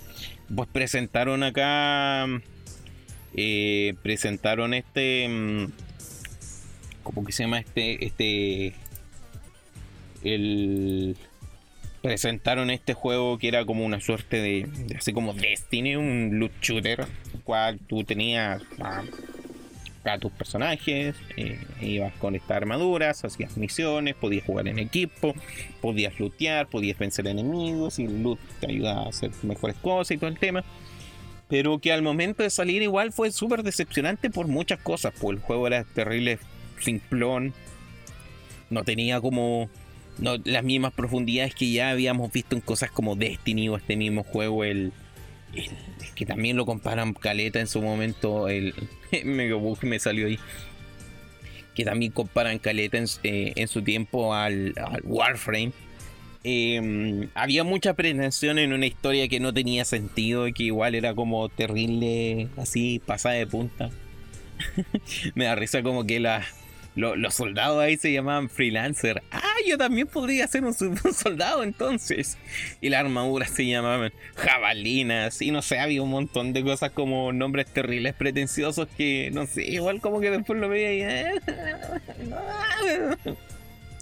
Así que, no sé, eh, sinceramente, por eso, igual en un lado más crítico. Podría decir como, la wea igual salió penca y todo el tema. Pero mi lado más empático al momento de haber cachado que, loco, así el desarrollo del juego fue súper tortuoso, onda así, mitad de desarrollo, se va el director y todos los desarrolladores quedan como, ¿qué hacemos? Así como recién cuando se presentó el primer tráiler del juego en el 2016, si no me equivoco. 2017, una cosa así.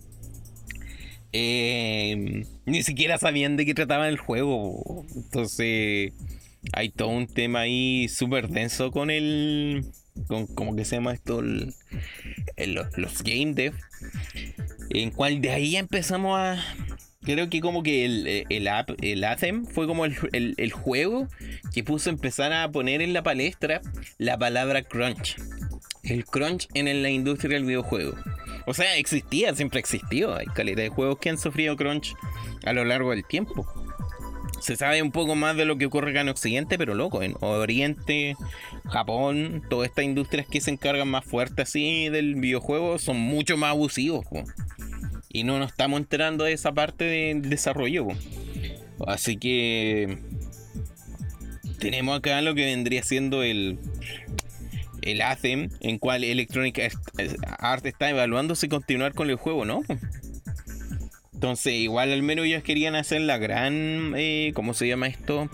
Eh, no Man's Sky, de con el tiempo ir arreglando el juego para entregar la propuesta que en algún momento querían, pero Electronic Arts igual está diciendo nones. Aparte que BioWare igual está terrible ocupado con otras cosas. BioWare quiere sacar acá lo que vendría siendo el remake de Mass Effect estaba trabajando en Dragon. ¿Cómo que se llama? En Dragon Age nuevamente. Entonces, para seguir con el desarrollo de estos, ¿vale la pena? Así que no sé, igual una lástima, porque algo que igual se, ve, se veía que había intenciones, pero que con el tiempo se perdió la dirección. Entonces, igual siento que es de algo que nos perdimos y que nunca vamos a ver para dónde iba la cosa. No sé, una lástima.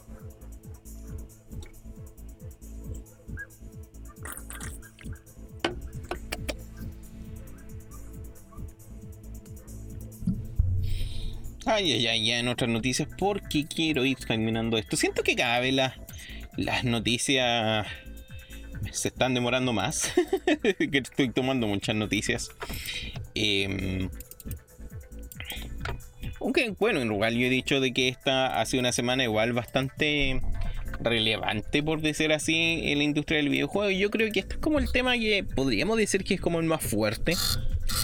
Eh, ya que hackearon a CD Projekt Red y les robaron acá todo lo que vendría siendo los códigos fuente para el desarrollo de juegos como The Witcher, When.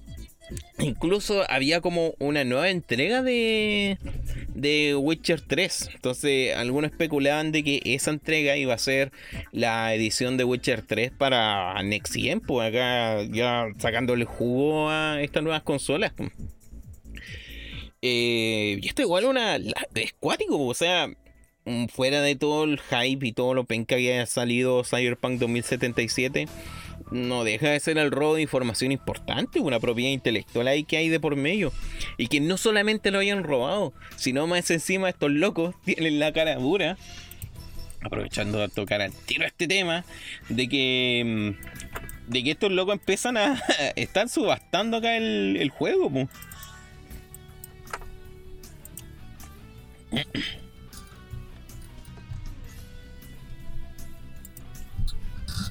Están subastando ahí los códigos fuentes del, del título, o sea, más, si no les basta, son más acuáticos.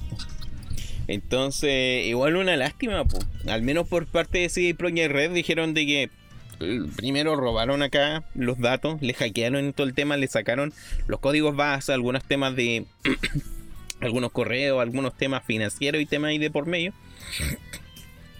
Entonces,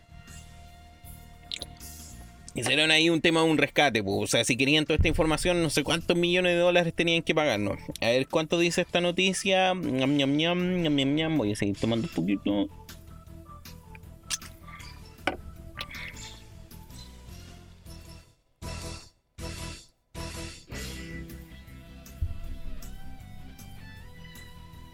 Hmm.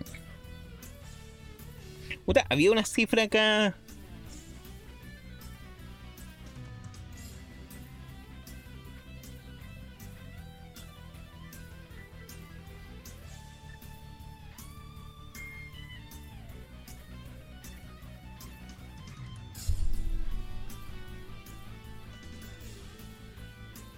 Muy, muy poco profesional, Leon. ¿Cómo se te ocurre no tener esa información a la mano? Pero el tema es que igual era una cagazón de millones cuales estaban pidiendo el rescate de toda su información. El punto es que en CG Pro y Red igual estaban diciendo el tema de que no iban a ceder a las demandas. Tampoco iban a negociar. Incluso se estaban preparando ahora como cómo apacalear, acaparar o cómo arreglar todo el tema si es que se daña o se entrega toda esa información. Entonces, igual están otorgando toda esta cosa, están hablando ahí con las fuentes para investigar eh, toda esta noticia y ver cómo poder arreglar todo este asunto de manera legal. Pues.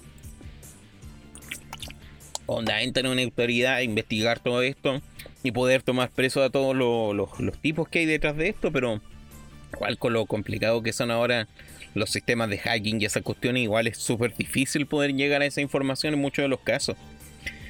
Entonces igual es una lástima. Igual, yo sinceramente lo veo una lástima porque más encima acá, igual como lo más el punto empático, si ya no les bastaba que el Cyberpunk 2077 no saliera a cumplir a la expectativa, o no saliera como ellos esperaban, ahora tener este otras cosas de que más encima el código fuente, pues bueno, con el código fuente podía hacer cualquier cosa, podía deshacer, rehacer el juego, portearlo, cualquier cuestión, así como loco, quiero correr Cyberpunk 2077 en una calculadora. Y, con eso, con el código fuente, podía igual arreglar esas cuestiones para mm, lograr ese tema, pues.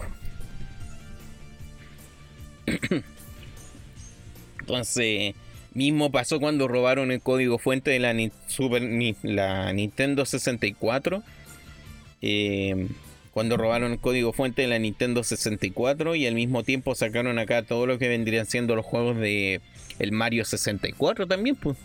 Que eso igual eran como juegos importantes para la consola en aquel entonces. Y que estos locos con el código fuente lo portearon a PC. Y como un port nativo de PC de Mario 64, los tipos pueden pescar ahí, no sé, yo computador viejo que aún sigue operativo, me corre súper bien el, el Mario 64 y un Windows 95 la cuestión. bueno, en realidad Windows XP, pero le puse un 95 por los loles. Así en una partición aparte. Y te arranca el juego, te arranca el juego sin mayor problema, sin ninguna dificultad. Entonces igual al menos eso en parte a Nintendo igual nos saca mucha pérdida. o sea, si somos más realistas, por mucho que Nintendo defienda ahí su propiedad, igual no es tanto lo que pierde con esos títulos. Pero lo que vendría siendo acá Cyberpunk igual un tema fresco, pues igual un juego nuevo. Con eso igual no solamente se puede dar, hay hartas cosas. Ahora esperemos que eso, no sé, pueda salir algo bueno de todo esto.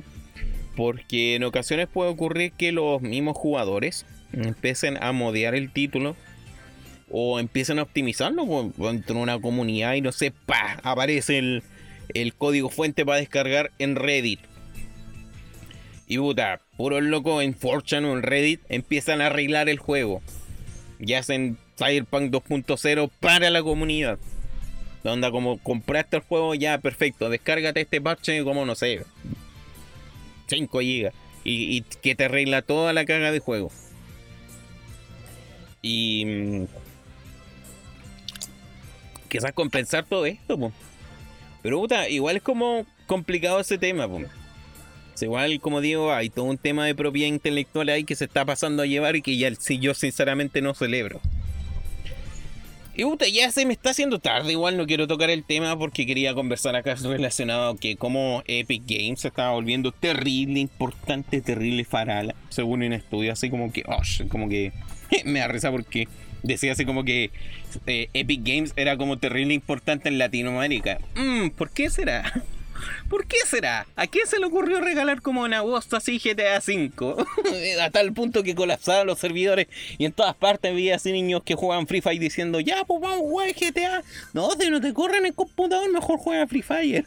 Ay, no, Free Fire, o sí, el infierno de Garena. Entonces, pero, igual quería tocar ese tema como para después saltar a este otro tema que igual encuentro que es como un tema denso, como creo que era el tema del podcast y por cual yo mencionaba así como en algunas partes teníamos ya cabros chicos hueveando al acá este compadre, a mi compadre el ninja. Eh, acá hay una noticia en el Level Up que me pareció interesante leer. Ninja está harto y va a dejar Battle, el Battle eh, Royale. En cual Ninja, un medio de prensa, eh,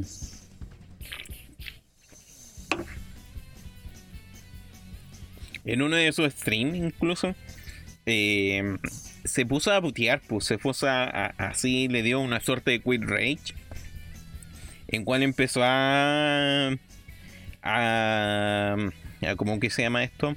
A insultar un poco, bueno, se enojó, pues, compadre que se enoja, pero es que igual se enojó, se enojó no, no por nada, pues, si el compadre... Eh, si el compadre empezó a enojarse porque le estuvieron haciendo stream snipping. Para los que no saben el término, el stream snipping es cuando te empiezan a ver la, partida. Hay algo que me da risa un poco acá como con los jugadores de Among Us cuando se ponen a hacer a, streamear Among Us con amigos. Pero es que con amigos igual salís perdiendo porque... con amigos igual salís perdiendo porque eh, al menos alguno de ellos te puede cachar el stream y cachar dónde estás. Si estáis solo o si el impostor.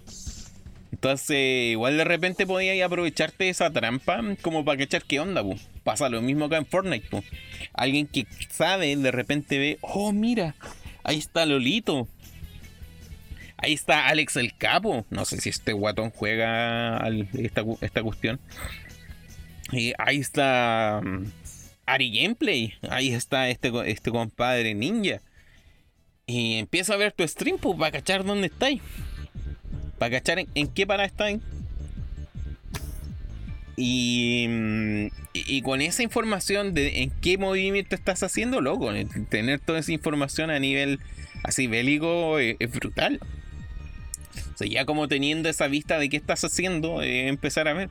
Creo, creo, me da risa igual quiero hacer como la comparativa. El primer caso de stream nipping que nosotros podríamos tener pasó mucho con Halo. Cuando se jugaba el Halo eh, multijugador de A4, pantalla dividida. Pero tú estabas viendo dónde estaban los enemigos. Entonces, ¿cachai? Ah, uno está allá, ya lo empezaron a seguir por detrás. De hecho, hay un juego que, que aprovecha eso. Snap Windows, no me acuerdo cómo se llamaba, pero en la que los personajes son invisibles, pero tú para cachar, matar a tus enemigos tenés que saber qué están haciendo en la otra pantalla, para conocer su ubicación y empezarle a disparar. pero bueno. Siguiendo acá con las declaraciones de Ninja, eh, le hicieron acá el stream nipping y se enojó, se enojó mucho, se enojó bastante. Y en la cual afirmó bastante de que el, el juego ya, ya no le estaba pareciendo divertido. Me da así como parafraseando acá a, a, Ninja. Son los mismos niños. Hermano, sal de mi juego. Aléjate de mí. No estás demostrando nada entrando en un maldito juego y corriendo hacia alguien. Este juego es tan estúpido, hermano. Como la comunidad, estos niños pequeños, es tan tonto. Realmente lo es. No es divertido, simplemente no lo es. Y es cuestión de que esos malditos perdedores que persiguen a streamer no tienen ni idea. Todo están haciendo es dañar el juego porque yo voy a jugarlo, no transmitirlo. Y es importante ese, ese punto, no transmitirlo.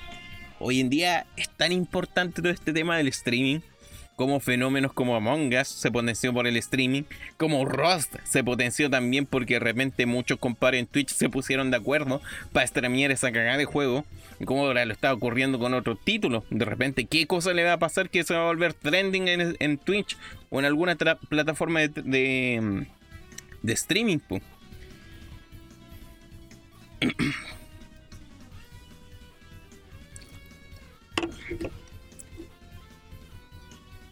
Después así como igual se la tira la, la de picado acá, que menciona como...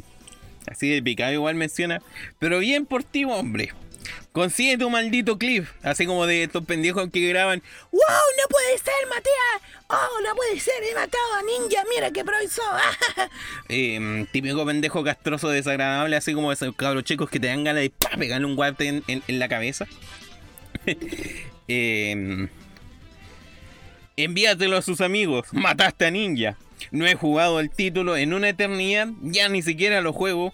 Vuelvo y todavía los los mato casi todos ustedes. Idiotas. Ustedes que juegan este título con los 12 horas al día y yo todavía así. casi los derribo con cero de práctica. Igual me risa que se le esté echando como con caros chicos, pero es que puta, imagínate el punto que lo tuvieron que sacar de quicio. Y aquí es donde yo quiero entrar con el tema de, acá, del hablemos de. Porque, loco, onda, los fandom. No sé, yo tengo así como la idea de que los fandom donde hay cabros chicos son los más cuáticos de todos. Hay algo que me preocupa bastante cuando los niños empiezan a tocar ciertos productos porque lo targiversan caletas. Final Freddy's era un juego. Final Freddy's era un juego de terror juego de terror psicológico en cual tú no sabías qué cosa te podía esperar y cual tenías que estar muy atento de las cosas para cachar qué, cuestión, o sea, cómo ir. Yo creo que hasta el día de hoy el autor hace el juego, pero así como en función a comunidad más adulta, antes que responder los caprichos de los cabros chicos. Em, y creo que él se ha desligado un poco del desarrollo del juego hacia los menores porque él mismo dice, pues yo no me hago responsable que el producto sea para cabros chicos. Pero ahí lo tení, niño escribiendo fanfic de sus personajes favoritos de Final San Freddy, cabrón chicos de 10 años, yo me acuerdo tenía un primo. No, un primo, era como una suerte de sobrino así, el hijo de una, de una prima. Que el cabro igual estaba como muy metido con esa cuestión del Jeff the Killer, acá el, el, el Final San Freddy y toda esa cuestión a tan punto que se cagaba de miedo en la noche porque no podía dormir solo ya que pensaba que los monos, los animatrónicos se lo iban a llevar. Pues. Y puta, sé que eso igual en parte es responsabilidad de mi familiar. Eh, el, niño no debería que estar jugando esas cosas. Pero, ¿cómo no lo iba a jugar? Si hay tantos cabros chicos jugando esa cuestión. Pasamos lo mismo acá un poco con Fortnite. Pues Fortnite se hizo tanto como presión social por jugar esas cosas que lamentablemente los niños terminaban jugando Fortnite. Pues. No les queda otra. Están todos en la misma parada. Entonces, por lo mismo, ¿qué, ¿qué, late igual como en esas cosas? Al menos, no sé cuándo chico, yo igual debo que admitir que existía esa presión social, pero al menos no éramos, como, parafraseando a Will Smith, al menos todos cuando chicos éramos estúpidos, pendejos, imbéciles, pues. pero al menos no había internet como para andar demostrando eso en redes sociales. Entonces me da lata igual como un poco todos estos productos que no deberían de ser considerados para niños. Eh, tocan estas cosas los fandoms y mm, los fandom los tocan y se tarjevizan bastante, pues el Fortnite, el Fortnite igual era un era acá un tower defense súper así como piola. eh, y acá los de Epic vieron esa posibilidad de que podían hacer un Battle Royale y sacaron la cuestión, pues. Pero así por los gráficos coloridos y todo el tema, rápidamente lo empezaron a ver cabros chicos. Among Us igual no es como, yo no creo que el Among Us haya sido como un juego declarado para todo tipo de edad.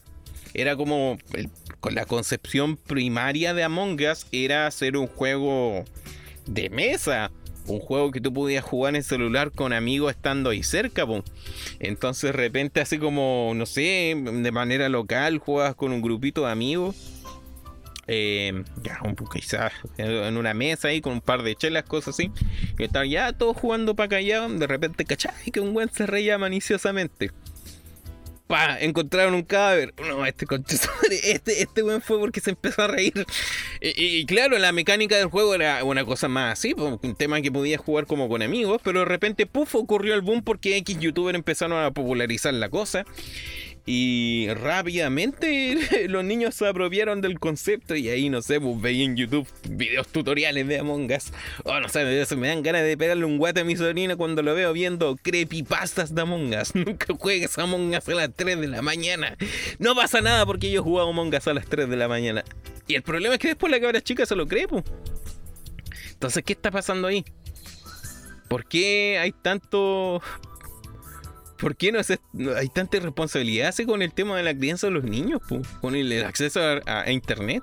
Este es un tema que igual estuvimos conversando en quizá un poco más a fondo en, el rincón de Tyrone.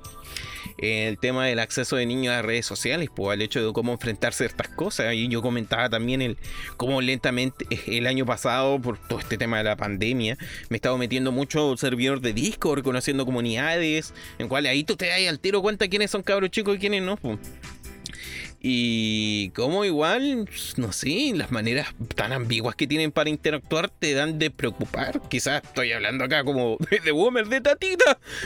Pero, pero loco, sinceramente igual hay como cuestiones que yo en su momento no le hablaba tan así. Y acá los niños ya no tienen prúgulos para hablar, todo eso. Pues, entonces, ¿qué, qué onda sus papás? ¿qué, ¿qué está pasando con este, con este mundo? Pues? Entonces, por eso igual, tocando acá lo que conversábamos, al menos mi punto que teníamos acá en el rincón de Tyrone. voy a tomar un poco de agüita. Oh, sí, agüita. Mmm, agüita. lo que conversábamos acá en el rincón del Tyrone, al menos una de las cosas que yo postulaba, unas soluciones que habían, simplemente es como limitar el uso. Al menos a mí cuando chico me limitaban a unas dos, dos o tres horas, así como de, usar el computador para jugar. Casi siempre lo usaba como entre de 2 a 4 de la tarde y después de las 4 me ponía a ver tele ahí en el Chilevisión porque daban el club de los tigritos, que después se llamó en esa cuestión conocida como invasión. Y mm, claro, pues teníamos este juego, o sea, teníamos, tenía como estos tiempos que al menos me ayudaba un poco a, así como a estar de manera no constante metido en redes. Pues. Igual ni no quiero entrar como en ese podcast que weón fue, ese podcast yo lo llamo el podcast de pelar a mi sobrina. Pero. El.